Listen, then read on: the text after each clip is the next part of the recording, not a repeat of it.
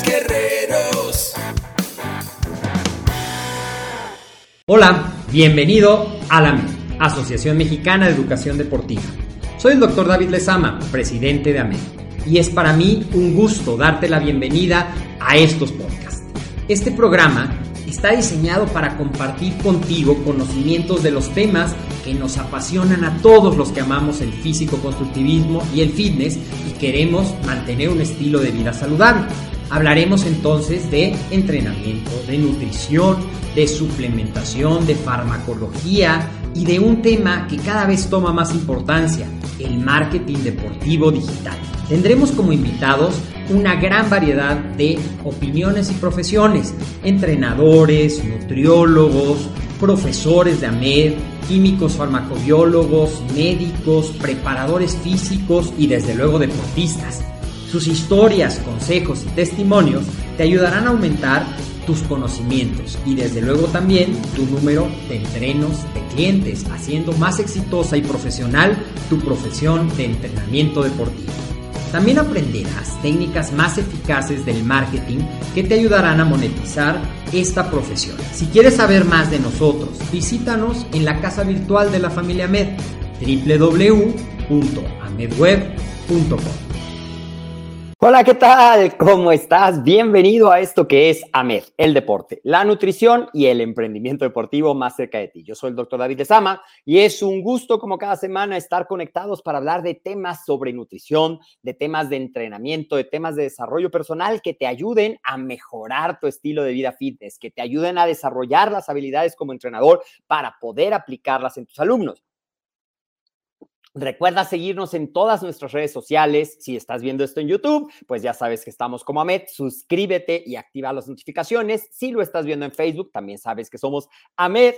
Y eh, aquí estamos poniendo mucho contenido cada semana. Si te gusta escucharnos en versión audio, recuerda que el podcast AMED, el deporte, la nutrición y el emprendimiento deportivo, lo más cerca de ti, lo puedes escuchar en tu plataforma favorita, sea Spotify, sea la de podcast de iPhone. Y algo muy importante, comparte la información si te parece útil para que cada vez más personas se beneficien de esto que creamos para ti. Y el día de hoy vamos a hablar de un tema que tiene que ver con, a lo mejor has escuchado tú lo que son las habilidades suaves o soft skills.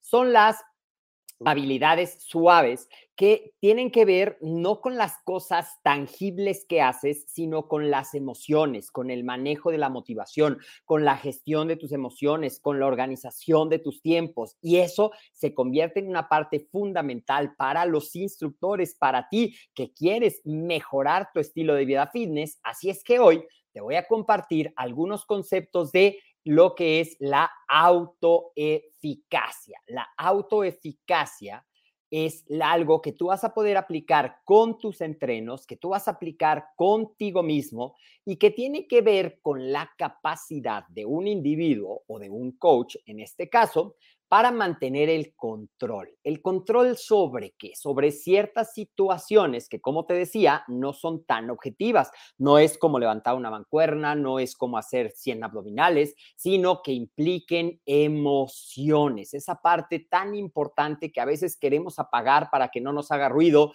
que a veces eh, la disfrazamos de otra emoción porque no queremos reconocer, por ejemplo, si estamos tristes y en lugar de estar tristes nos ponemos enojados o si estamos frustrados y en lugar de estar frustrados aventamos culpas hacia afuera. Entonces, manejar las emociones, cómo mantenerte motivado, cómo permanecer tranquilo ante algo que puede ser una emergencia. En el caso de un entrenador efectivo debe ser muy importante eso. Y también cómo aprender, que eso es algo que tus entrenos de verdad te lo van a agradecer y te vas a convertir en un imán que digan, wow, me siento tan bien cuando estoy con él. Hacer un oyente activo en tu entorno social, en tu entorno laboral y en general mantener un control, aunque ya también hemos dicho muchas veces que controlar tampoco debes de controlar demasiado, sí puedes ayudar más que control para gestionar esto con tus entrenos. Estas emociones, estas capacidades, esta motivación, esta habilidad de poder ver el problema desde afuera y mantenerte tranquilo, es una cualidad, una capacidad muy importante, ya que maneja en conjunto la confianza en nuestras habilidades. Por eso te comparto que el coaching, el desarrollo personal se vuelven algo muy importante para nuestro desarrollo como entrenadores. Hoy en día cada vez lo vas a escuchar más y más y más la importancia del coaching que tiene que ver con esta parte de gestión. La autoeficacia entonces se relaciona con la habilidad de ser competente en esta parte de control. Se conoce como el efecto Dunning-Kroger y en el deporte eh, se les dice coaches autoeficaces. Y tiene que ver también con mucho de liderazgo. A ver, vamos a ver a quién te gusta seguir, quién ves como un ejemplo. Por ejemplo, ¿Seguirías a un líder de equipo o de juego, al capitán de un equipo, si él o ella no creyera en su misión? La seguramente no lo harías, dirías, oye, ¿por qué lo va a seguir si se ve que ni siquiera sabe cómo dirigir la jugada, dónde vamos a hacer, cuál es la estrategia? Y lo mismo pasa en la guerra, y lo mismo pasa en las carreras, y lo mismo pasa con tu entreno. Para tu entreno, tú eres un líder. Otra pregunta, ¿seguirías a alguien que no sabe aprender de sus errores, que no gana por su terquedad, por esa, yo estoy bien y los demás están mal, yo no tengo que cambiar nada, el mundo tiene que cambiar, que no reflexiona. Seguramente conoces a alguien así y tampoco te inspira para seguirlo. Entonces, la confianza es el reflejo de lo que la sociedad, consciente o no, entiende como la competencia en algo. Cuando ves a alguien que aparenta, que demuestra que sabe lo que hace, que está en control, que es un motivador, lo quieres seguir. Cuando estás en un trabajo en equipo y alguien dice, sí, nos equivocamos, pero ¿cómo podemos mejorar? ¿Qué vamos a aprender para la siguiente? ¿Qué tenemos que cambiar o qué tenemos que aumentar? ¿O qué hicimos que sí funcionó para conservarlo y qué hicimos que no? ¿Cómo lo podríamos hacer? Eso te da el crecimiento. En un deportista, entonces, la autoeficacia es tener las destrezas requeridas, estas que te acabo de platicar, de comunicación, de escuchar, de reflexionar, de aprender de tus, tus eh, retos o de tus fracasos, de tus errores, la motivación para que todos estos retos, siempre te hemos dicho que el éxito no es en línea recta, que va a haber retos, que va a haber caídas, que va a haber em, tropiezos y que no te debes de rendir, que cuando te rindes realmente es cuando fracasas, pero esta motivación debe de ser suficiente para mantener tu rendimiento. El éxito a veces no es exactamente llegar al camino. El éxito es ese camino que tú vas construyendo y se debe de gustar, te debe de desear y debes de tener muy claro que tú tienes la capacidad de lograrlo. Los deportistas que creen en sí mismos y que tienden a ser constantes con su esfuerzo y perseverancia, aun cuando las situaciones no sean las ideales, aun cuando la dieta no la puedas llevar, aun cuando no veas progresos y parece que estés estancado, si persistes, si resistes, si insistes, seguramente lograrás esa meta. Ahora, siempre te he mencionado que eso es muy importante porque si yo no sé a dónde voy, si yo no sé qué quiero lograr, es muy fácil que me pierda en ese mar de confusión, en ese mar de desmotivación, en ese primer bloque, en ese primer reto y yo diga, no, ya no quiero eso. Pero si yo tengo un objetivo, una meta trazada, que si estamos hablando de una competencia, está bien, pero si estás hablando de una competencia contigo mismo, de superar tu mejor versión, de superar lo que hiciste la vez anterior para lograr ese físico, para lograr esa condición, para mejorar esa salud, así depende, cada persona funciona diferente. Algunos funcionan con los retos, con a que no puedes, ah, pues te voy a demostrar que sí puedo. Algunos dicen, imagínate la satisfacción que vas a sentir cuando lo logres. Otros dicen, el bienestar que vas a poder compartir. Depende de qué te motiva, pero esa recompensa personal, ese sentimiento de empoderamiento, de yo puedo, la satisfacción